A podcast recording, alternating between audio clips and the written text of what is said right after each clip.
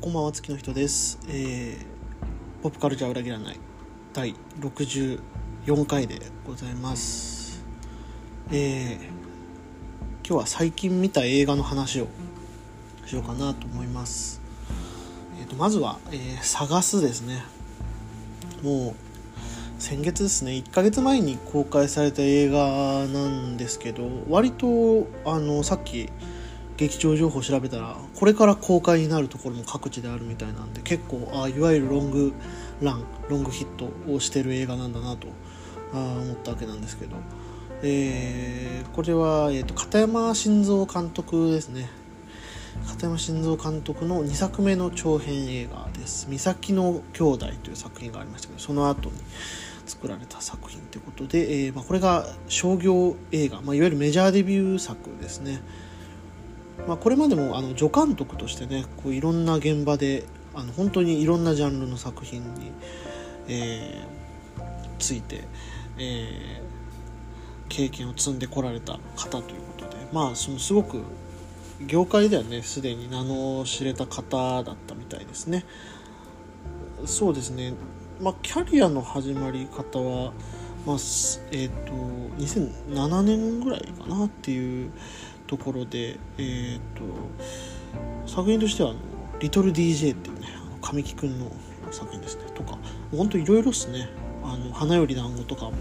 やってるし、まあ、山形スクリームでは竹中直人監督の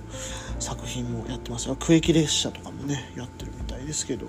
まあ、一転してこう花ちゃんの味噌汁みたいなちょっとこうほっこり系の映画にも、えー参加してて、まあ、ほんと幅広くやっておられた方で、えー主演が、えー佐藤二郎ですね、まあ、あのあの佐藤二郎ですけど。でああらすじとしてはあの佐藤二郎演じる、まあ、ある、まあ、日雇い労働の、えーおじさんがですね、えー伊藤葵が演じてるえーその娘に対して、まあ、指名手配中の、えー連続殺人犯をあの街で見たんやというふうに言ってその翌日に、まあえー姿をくらますと。そしてその娘が探し始めるっていうのが、まあ、取っかかりになってるんですけど、まあ、これ本当にまあ触りのあらすじというかもうそっからの展開がもうとにかく凄まじいものがありますね。最初にその想定してた地点から、まあ、本当に思いもよらないところに、えーたどり着いてる。こううまくですねこのあらすじの中で隠された情報が、えー実はすごくあのーそういう予想もつかない展開を生んでいくっていう、まあ、非常に上質な一作でしたね。サスペンスミステリーというくくりにおいてすごくまずいいなと思いました。片山監督はあの、えっと、ポン・ジュノ監督ですね「パラサイト」とかのの、えっと、助監督を、えーしてたっていう経験が実はあって、まあ、ノーギャラでね母なる証明の、えー助監督として参加うんしたという。頼み込んで参加したっていうね。あれめちゃめちゃ面白かったっすよね。うん。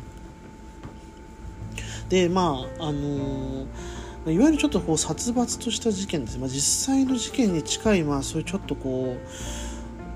うなんだっていうような、まあ、物語に対して、まあ、高いスリルとエンターテインメント性みたいなのを加えて、まあ、すごいトータルなんか満足できるなっていう映画を、まあ、ポン・ジュノ監督、まあ、作ってますよね。母なる証明もそうですけど、うん、そういう、えー文脈において、まあ、非常にこうポン・ジュノイズムみたいなのをこう受け継いでいるなという作家だなと思いますね。ポスターがねあのパラサイトがを、えー担当したあの会社が作ったりとかまあ結構いまだにすごい強い結びつきがあるみたいですけどまあそういうねちょっとまあ暗いし、まあ、重いし、まあ、非常にこう、まあ、嫌な気分になるというか、まあ、不快なね気分になる作品であのえっ、と「ざまの9人の殺殺人事件」っていうあの連続殺人。あれがまああのこの作品における連続殺人のベースになってるのでまあかなりね実在の事件ですしまあその見る人選ぶ作品だと思うんですけどまあ本当に終始その物語の展開のさせ方というかそのうねり方にものすごい引き込まれてい、えー、きましたね。最後の最後もうラストカットまでもう見入ってうわっこう終わるみたいな作品ですね。うん。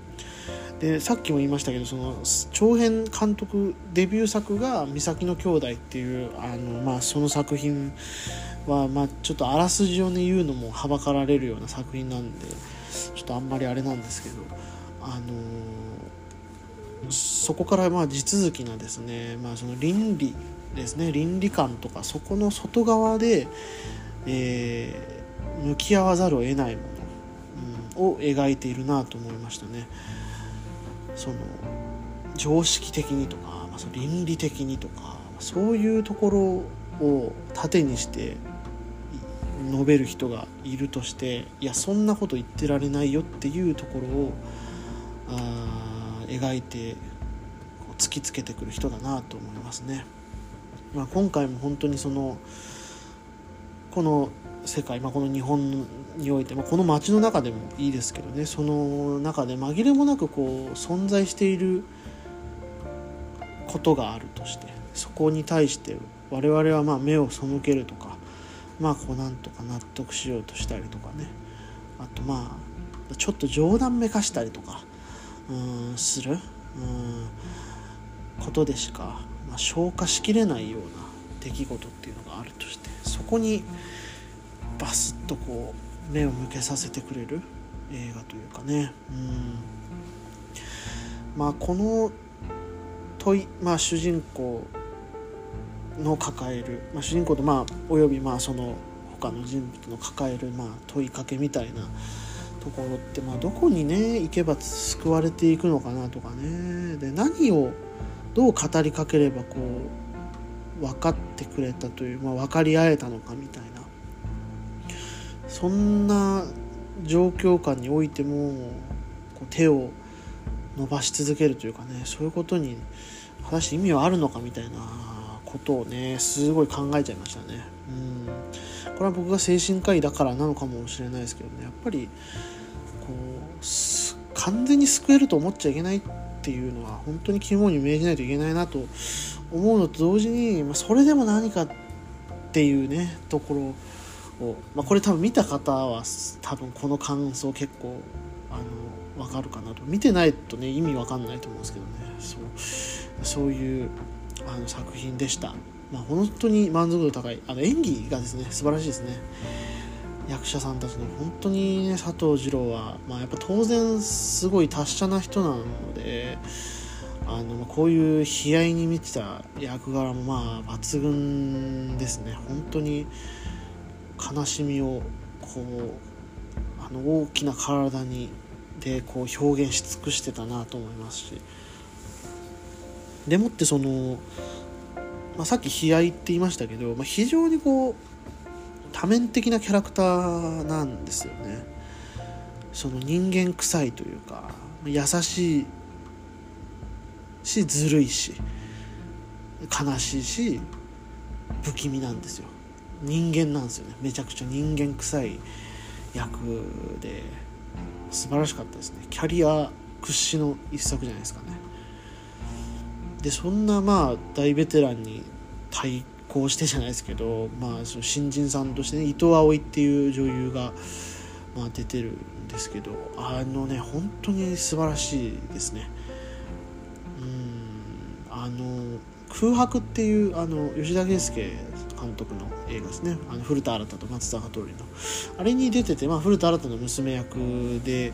出てて、まあ、それはまあ本当その時出てた時はまあ本当に一瞬でちょっとね死んじゃう役なんであんまりあのその凄みではちょっと伝わってこなかったんですけどいや今回も完全にまあ主人公ですね。前半はもう完全に主人公的な立ち回りだったので、まあ、かなり印象に残りました。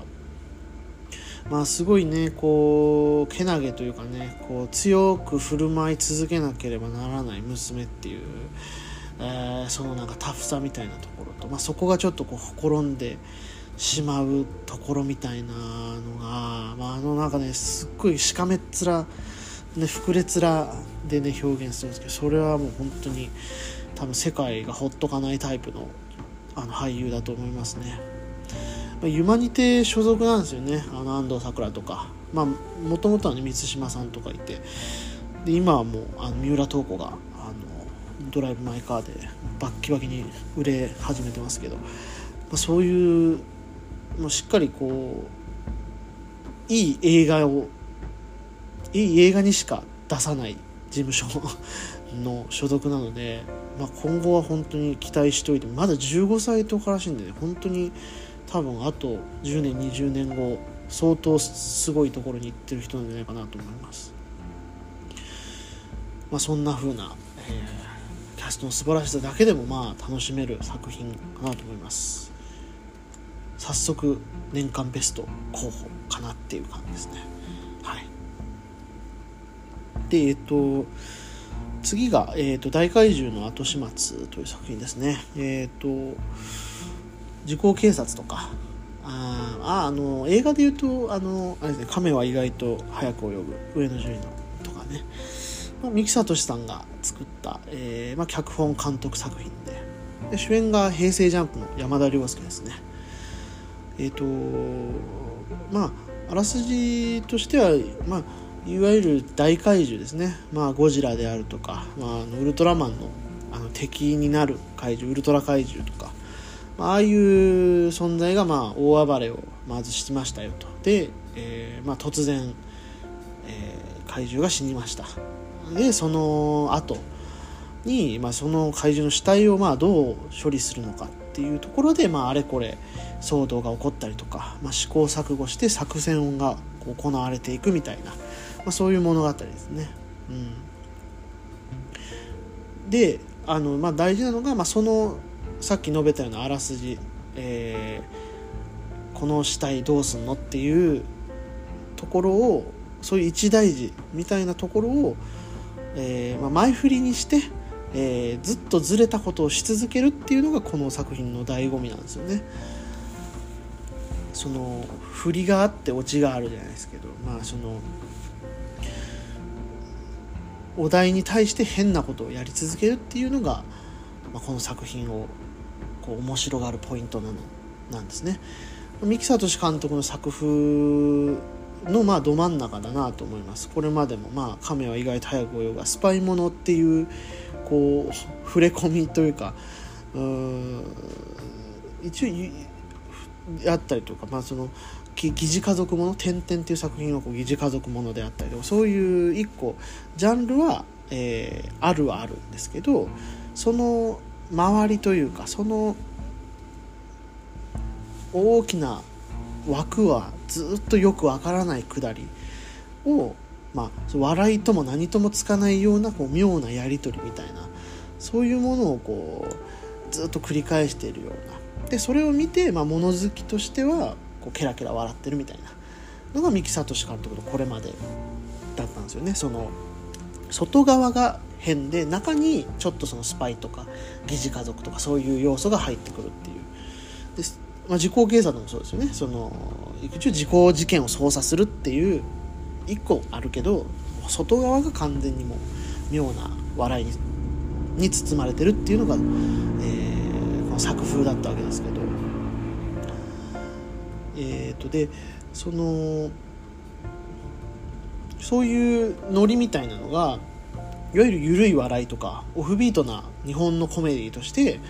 えー、すっごいこう受けてたわけですよね。享受されてたんですよ。2000年代があって。でただ、えっと、2010年の熱海の捜査官ぐらいから、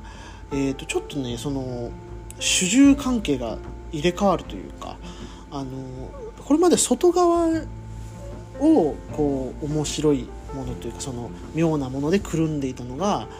えーと、それがちょっとこう内側に入り始めて外側がしっかりまあ物語であったり主題を描き始めるんですよね。でそれがどこかちょっと不気味なテイストなものが増えていってて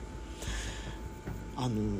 変身インタビュアーの憂鬱っていうあのカトゥーンの中丸くんがねあの主演してたドラマでは、えーとまあ、それは村で起きた猟奇殺人が一個舞台としてこうその捜査をその取材を続けるっていうのが一個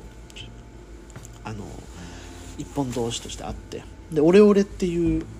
えー、これもカトゥーンですけど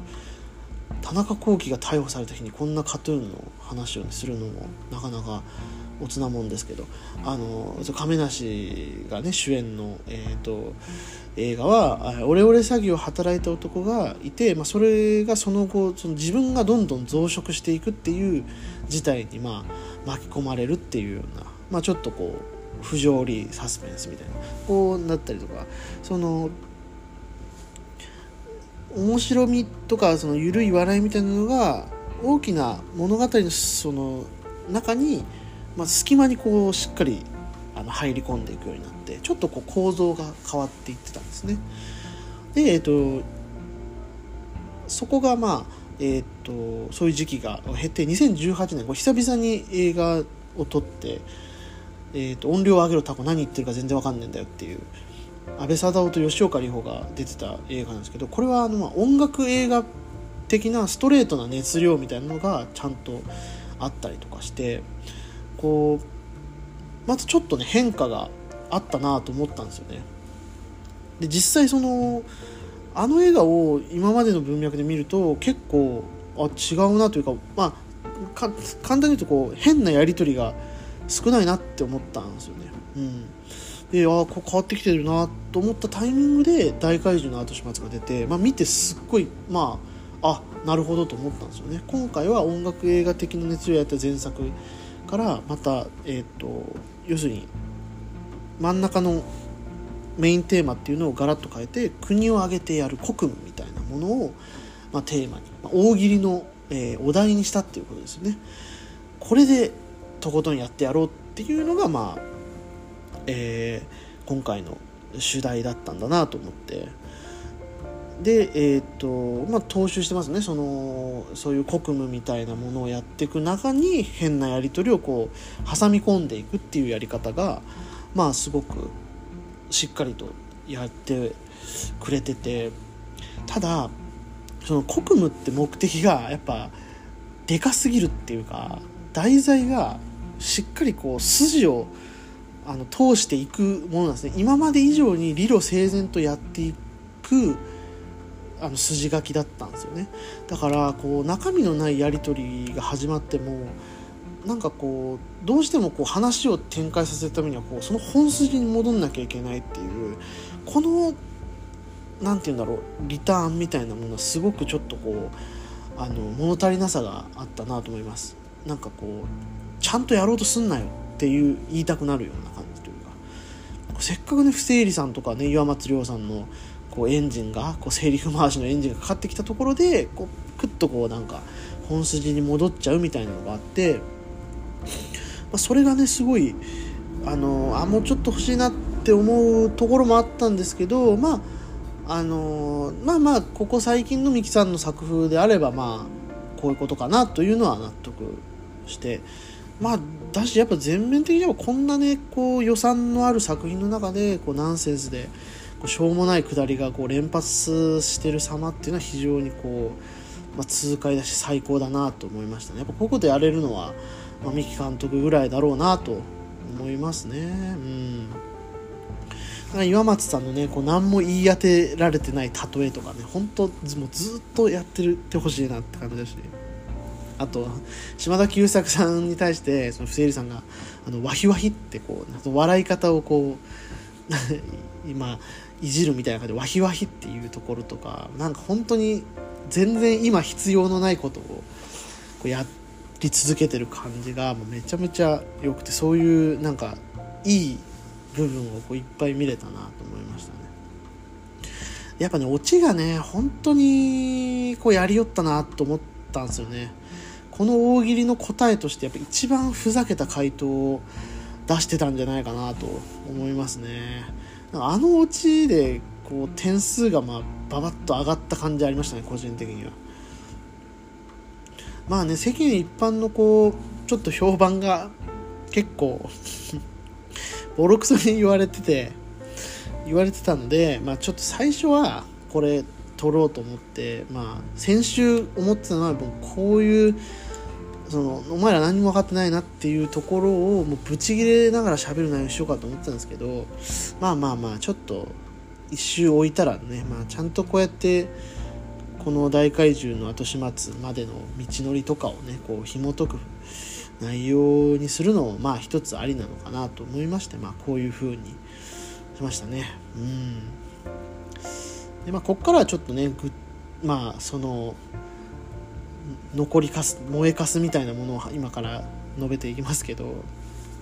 まあなんというかねこのこういうノリこういうオチ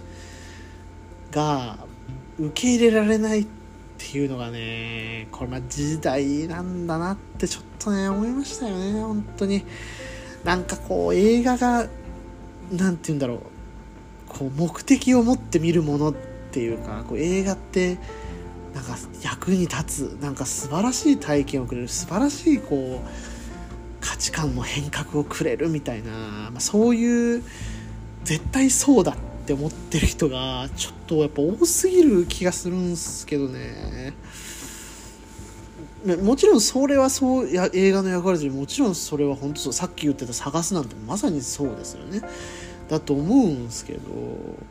なんかね絶対なんかこう約束された映画館に行ってるんだから約束された感動をくれるとかなんかこう期待通りのこう最高の大冒険をこう1900円払ったらでっけえスクリーンで見れるんだぜみたいなそれそれはちょっと信じすぎなんじゃないかなっていうようなことがねやっぱ多く多いなと思いましたなんかねちょっと今回の大怪獣の周辺を探ってみる。となんか本当そういう人が結構多いんだなと思って。うーんまあ僕はですよ個人的にやっぱ0年代本当大学入って、まあ、ちょうど10年ぐらい前に、ね、大学入って、まあ、そこから本当部活とかサークル活動とか一切せずに毎日ゲオで100円になった旧作のこういう邦画を山ほど借りて見てたんですよ。毎日のように見てて。でなんか本当にすっごいね心軽くなったんですよね。やっぱその正直馴染めてなかったですから学生時代に。その大学生乗りみたいな。なんかそういうところにこう対してなんかこうああなんかこういう楽しいものが2時間見れる時間がある人生っていいなって思ったりとかなんかこうふとなんかそういうのをこうね思い出してこう笑えたりするようなこう人生でねここまでやってきたんでなんかこれがなんか受け入れられないこう時代なのかなと思ってちょっとそこは落ち込みましたね。全然ボロクソ言うのは全然あのかあのおお好きにしてほしいしていうかつまらない映画をつまらないっていうのってもすごいちゃんと自分で考えてやってるからすごい素晴らしいことだなと思うんですけどなんかやっぱ単純にそのなんかやっぱああそうかと。思ってこれはなんかやっぱ余裕のなさというかねなんかそのなんかね自由にこうなん切羽詰まってるなっていうかねなんか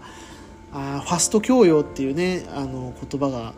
ね、レジーさんとかがおっしゃってるような言葉でなんかこう絶対役立つものっていう絶対身になるものっていう感じになってきててこう映画っていうのもそんな自由じゃないんだなとなんか隙があるものってもう許されない感じになってるのがね。なんかちょっとそこが結構ね。うん。だからまあある意味こういうふうにこういう大怪獣の後始末みたいにこういわゆるすごい透かしたオチ透かしたあのセリフセリフ回しとか言葉遣いみたいなのとかまあふざけ続けるみたいなところ？あの必要ない場面でもふざけるみたいなある意味こうカウンターカルチャーだなと思いましたねここにおいては。非常にこうこの対策然としたものが評価されで、え、隙のないものが評価されるっていうところに対して非常にこう批評的なアプローチだなと思ったんですよねこう脱力させてくるっていうかだからこうなんかそこがやっぱ面白がれない人たちとの分断はえぐいなってちょっと思いました。うん。多分熱海の捜査官と僕大好きなドラマ一番好きかもしれないですね。一番好きなテレビドラマが熱海の捜査官かもしれないですけどそのまあ小田切城とね栗山千明が出てたんですけど、まあ、あれも本当今放送したら絶対炎上しそうだなと思ってあのうち説明しろよみたいな。うんなんかそういう時こそ考察君たちの大好きな考察だろうって思うんですけどね。考察してくださいみたいなドラマはめちゃくちゃ考察するのにこここれぐらい謎、まあ、大怪獣の後始末も結構ねなんか無駄なキスシーンとか言われてますけど結構あれってすごいあの3人の関係性を示す上ですごいなんかいいいい考察がはかどりそうなはかどりそうだなって僕は思って見てたんですけどね。なんかそういう感じになったりとかやっぱ謎が謎ですよってこう示されないと。これは謎解きゲームですよって示されないと謎の訴状にも上が上げてもらえないっていうなんか本当にそのやっぱ不親切ってもう無理なんだなっていうのがなんかすごいガクッときたっていうのがありますね。で、まあ、だから本当にすっごいでもね入ってたんですよ。お客さんが。めちゃくちゃ入ってて。だから結構ヒットしてると思うんで次本当にまあもうちょっとちゃんとしてない題材でこうあんまファンの多くない題材でちょっともう一回でかいのやってほしいなと思いましたね。すごくあのなんか2020年代を感じる映画体験ではありました。アート。これは今もう時代遅れなんだなっていうあ確かにね、まあ、ちょっとそういう表現は多々ありましたけどでもまあ減点したとしても僕はすごい面白いなと思った作品なのでまああの本当にすいませんでしたと僕のような人間がですね、えー、あの言い続けることがもしかしたらねそういう映画が好きな方には、えー、日本映画の衰退を促進してるみたいな風に捉えられちゃうのかなとか思って、はい、非常にちょっと申し訳ないなと思っております。というところで今週は以上になります。面白かったです。